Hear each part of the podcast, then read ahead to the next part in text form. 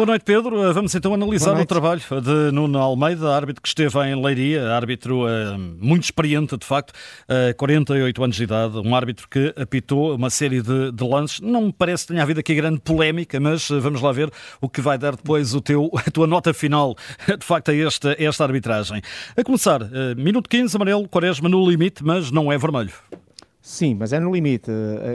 Nós, quando analisamos as situações de entradas e, sobretudo, de pisões e de sola, há fatores que são muito importantes: a velocidade, a intensidade, uh, o vir de longe ou mais perto, uh, a própria malícia. E aqui percebemos que o Quaresma tenta claramente chegar à bola, tem o azar de não conseguir. Uh, é também um facto, como referência, se os jogadores, a zona de contacto é sempre muito importante: ser o calcanhar, ser o tornozelo, ser o peito do pé. Se o pé está assente no chão, portanto, todos estes fatores acabam por fazer muitas vezes a diferença entre lances que aparentemente podem ser parecidos, mas que na prática são diferentes. Resumindo e concluindo, o Quaresma estica o pé, não, neste caso o, o pé esquerdo, acerta na zona ali do tornozelo um, e do pé do direito do jogador Jaló.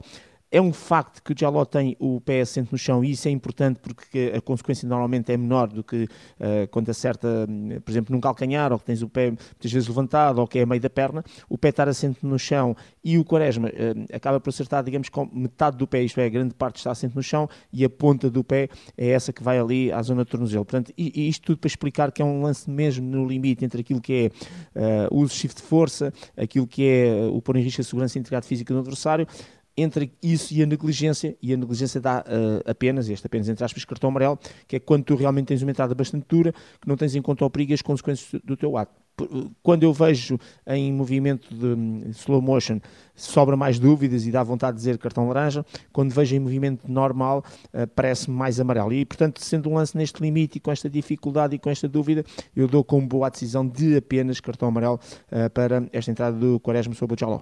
Seguindo em frente na primeira parte, minuto 20, não há penalti de Morten Ullmann sobre Jaló.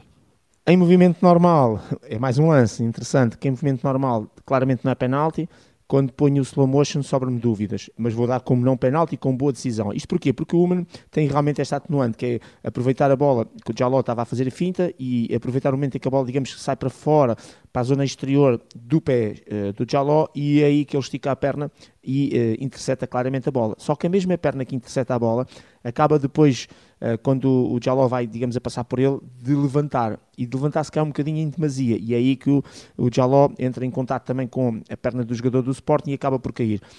O que é que eu quero dizer com isto? É que se este pé bastante levantado do Human, o ponto de contacto e de fazer cair o Jaló fosse a ponta do pé do Human, eu diria que era penalti. Mas realmente o contacto dá-se uh, a meio da perna, nomeadamente na parte de trás do joelho. E o próprio Jaló também projeta para lá o seu pé esquerdo no ato de corrida. Portanto, é um lance que Uh, a atenuante é tocar na bola, uh, o contacto da perna levantada não é na ponta, na extremidade, mas é um lance que quando vejo as repetições sobram muitas dúvidas. De qualquer maneira, uh, no meu parecer, também bem decidido, sendo que estes dois lances, tanto do amarelo como este de, do não penalti, são dois lances muito interessantes sob o ponto de vista da arbitragem, porque são daqueles lances que de certeza numa sala de 20 ou 30 árbitros haverá quem vá discordar em termos de, de decisão, porque não é um lance fácil. De qualquer maneira, vou dar também com boa decisão. Dia 10 de março eh, vamos ter entrega de Oscars de Hollywood, isto a propósito do lance de Guiócaras. Cai, uh, e cai mal, porque é uma simulação muito mal feita e cartão amarelo bem dado. Sim, portanto não há penalti porque ninguém sequer toca no Guiocres, às vezes havendo contacto podemos estar a discutir uh, na mesma simulação e podemos estar a discutir o possível penalti, mas não, o Guiocres realmente ninguém entra em contato com ele e depois percebe-se na repetição ele, ele também não protesta, não é? Não, exatamente, ele projeta-se claramente para o sol na tentativa de ganhar o pontapé de penalti e por isso não só não, não é penalti, é uma boa decisão, como o cartão amarelo por simulação, claramente boa decisão. Segunda parte, minuto 63, não há penalti de fonte. Exatamente. Eu, eu no direto expliquei uma situação, porque falei na questão da axila e depois brincámos um bocadinho em torno disso, mas uh, a axila faz, na Lei 12, a axila faz mesmo parte, um, de, de, é um termo que é utilizado neste momento para definir, e foi a definição que a UEFA, perdão, que o International Board e depois naturalmente a FIFA e depois as confederações utilizam na própria Lei 12, que é para dizer que uh, para se definir qual é a fronteira entre o ombro e braço, braço-mão, uh, eles definiram exatamente o fim da axila como projetando o fim da axila para o braço, ou seja, desse fim da axila para baixo é braço, da axila para cima é considerado ombro e, portanto, região uh, que se pode jogar e, e, e, que não é legal, ou de toda maneira que é legal e que se bater lá a bola não, não é motivo para infração. A partir daí, uh, percebemos que a bola bate ali entre a axila, mas bate também no braço, e, e, e quando digo bate, realmente o Fonte abriu o braço e acaba por interceptar a bola. A questão é que é mesmo fora da área um, e, e, depois percebe-se, ficámos até com dúvidas. Eu fiquei com dúvidas o dentro ou fora. Inicialmente disse que era fora, depois fiquei com dúvidas, mas depois há uma imagem lateral da câmara de fora do jogo que mostra claramente que esse toque é fora. A partir do momento que é fora, aquilo que ficou operacional foi um livre direto e não um pontapé de penalti, e, e, e ainda bem em termos de arbitragem, pontapé de penalti é sempre mais, uh, é um erro sempre mais grave, uh, o VAR não pode interferir, porque o VAR quando vai verificar uh, o lance e percebe que é fora, automaticamente tem que dizer ao árbitro para seguir o jogo, porque não pode interferir mesmo tendo ficado um livre direto para assinalar. Entretanto, há aqui também um lance de Mateus Reis, e aqui de facto aos 69 minutos terá ficado por marcar um penalti.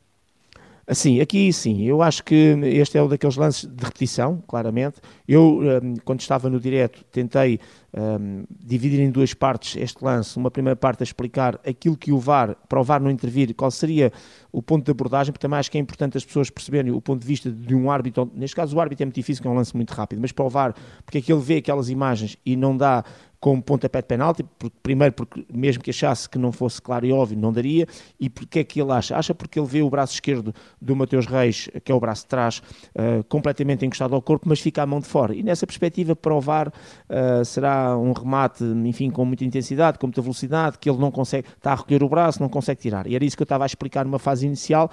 Um, para depois dizer que, na minha opinião, fica um pontapé de penalti por assinalar. Primeiro, até a FIFA tem uma série de vídeos muito interessantes em que os jogadores, muitas vezes, quando há remates, colocam o braço que está à frente, e neste caso do Mateus Reis foi o braço direito, completamente encostado e encolhido ao corpo, sem volumetria.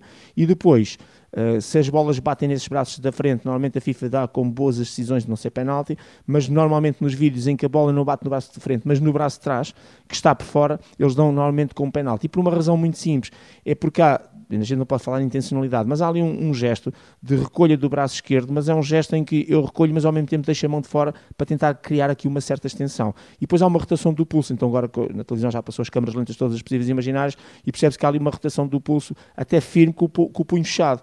Uh, isso me revela que há uma intenção de fechar o punho e de fixar a bola que vai passar para parar, para parar a bola, até porque a baliza está, embora a bola fosse ao lado, curiosamente, a baliza está desprotegida, aquele lado não tem lá guarda-redes. Uh, e, portanto, há ali uma intencionalidade, repito, a palavra intenção não está nas leis, mas para as pessoas perceberem, de criar alguma ligeira volumetria, mas o suficiente para parar a bola. Resumindo e concluindo, eu dou como motivo suficiente para ser pontapé de penalti. Eu, como VAR, achava que este lance era claro e óbvio e daria sempre ao, ao vídeo árbitro, como vídeo árbitro ao árbitro, para ir ao monitor porque acharia que era pontapé de penalti. Não foi esse entendimento, para o árbitro é muito difícil de ver, é um remate à queima com dois jogadores pelo meio, mas ficou aqui um penalti para assinalar a favor do Braga. Uh, 10 minutos finais e há aqui duas questões importantes. Exato. Minuto 81, amarelo para Moutinho bem mostrado, é aquele lance em que a bola até bateu no ar, mas ficou de posse de bola do, do Braga, a bola é metida para a frente, o Sporting ganha a bola, o Guiokers, uh, ao receber a bola e a fazer rotação, uh, teria ali alguma vantagem, porque podia iniciar ali aquilo que podemos chamar um contra-ataque, e o João Moutinho derruba claramente um, o Guiokers. Pela entrada em si, que foi dura, e sobretudo por cortar esta saída em contra-ataque, que até se pode enquadrar na falta tática, cartão amarelo bem mostrado. Cartão amarelo, este ao minuto 81, mas aos 89 poderia ser o segundo, e, e não é dado, de facto, Exato. a Moutinho. Não, e, e, era para dar. Eu percebo que o árbitro, numa primeira análise, até um, deu a lei da vantagem, mas quando, e pode dar pela lei, mesmo sabendo que é o segundo cartão amarelo.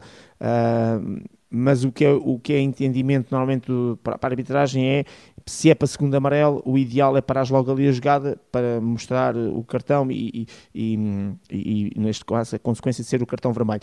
Quando paramos a imagem, e isto é, quando vemos a repetição, percebemos claramente que o João Moutinho, eh, eh, além da negligência, com o seu pé direito, pisa claramente e de solo o peito do pé uh, do Pedro Gonçalves, uma entrada duríssima, com as repetições percebemos, de resto o Pedro Gonçalves uh, ficou numa primeira fase muito combalido no chão, isso não, não é motivo para, não é por isso que é cartão amarelo, mas quando vemos as repetições percebemos que é uma entrada de sola de pitons e que era merecedora do segundo cartão amarelo ao minuto 89 e portanto o João Moutinho devia ter sido expulso aqui pelo segundo cartão amarelo. No meio de tudo isto, Nuno Almeida, 48 anos de, do Algarve, é advogado. Que nota vais dar, Pedro Henriques, a esta Olha, uh, arbitragem? Eh, há aqui dois lances que são importantes, no meu ponto de vista. No minuto 69, o penalti. É claro, é claro, que este penalti, como o Braga passou, acaba por perder alguma importância na perspectiva daquilo que seria decisivo em relação Passa nos pingos da chuva, não é? Uh, Sim, é passa um bocadinho por aí, porque se o Braga empatasse e fosse para penaltis e se porventura perdesse, aí a coisa já podia ser diferente.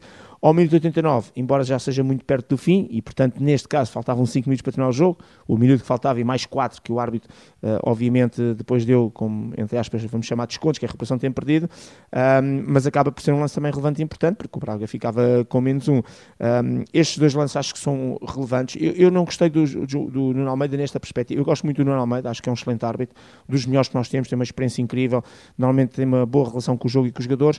Eu hoje não gostei por dois motivos. Primeiro, nesta perspectiva de, para mim, como comentador, portanto, e vale o que vale, há um penalti, foi do Braga, e uma expulsão de João Moutinho ao minuto 89 por comoção de amarelos. E há também, para mim, esta questão que é, não gostei muito da relação dele com o jogo e com os jogadores, a maneira como ele acaba a primeira parte, uh, enfim, a maneira como ele depois, uh, nem, que costuma sempre falar com os jogadores, nem quis fazer que tipo de abordagem quando eles foram ter com ele, teve ali uma cara um bocadinho mais zangada durante o jogo de, por diversas vezes, que não é normal que ele é até um árbitro de, de, bom diálogo e de boa relação. Enfim, vale o que vale, uh, não gostei muito desse tipo de atitude de comportamento, não é normal nem natural de, dele um, e por isso vou dar uma nota negativa, não por isso, mas sobretudo pelo penalti, obviamente pelo segundo cartão lá ficou por mostrar, nota negativa, nota 4. Nota 4 dada pelo Pedro Henriques para Nuno Almeida, árbitro que apitou então esta primeira meia-final entre Braga e também o Sporting da Taça da, da Liga Allianz Cup. Amanhã, Pedro, cá estaremos então de regresso para o Estoril Benfica. Sim, senhor. Fica disponível. Um, amanhã, grande abraço, um grande abraço para ti. Fica também disponível, dizia eu, através do podcast da Rádio Observador.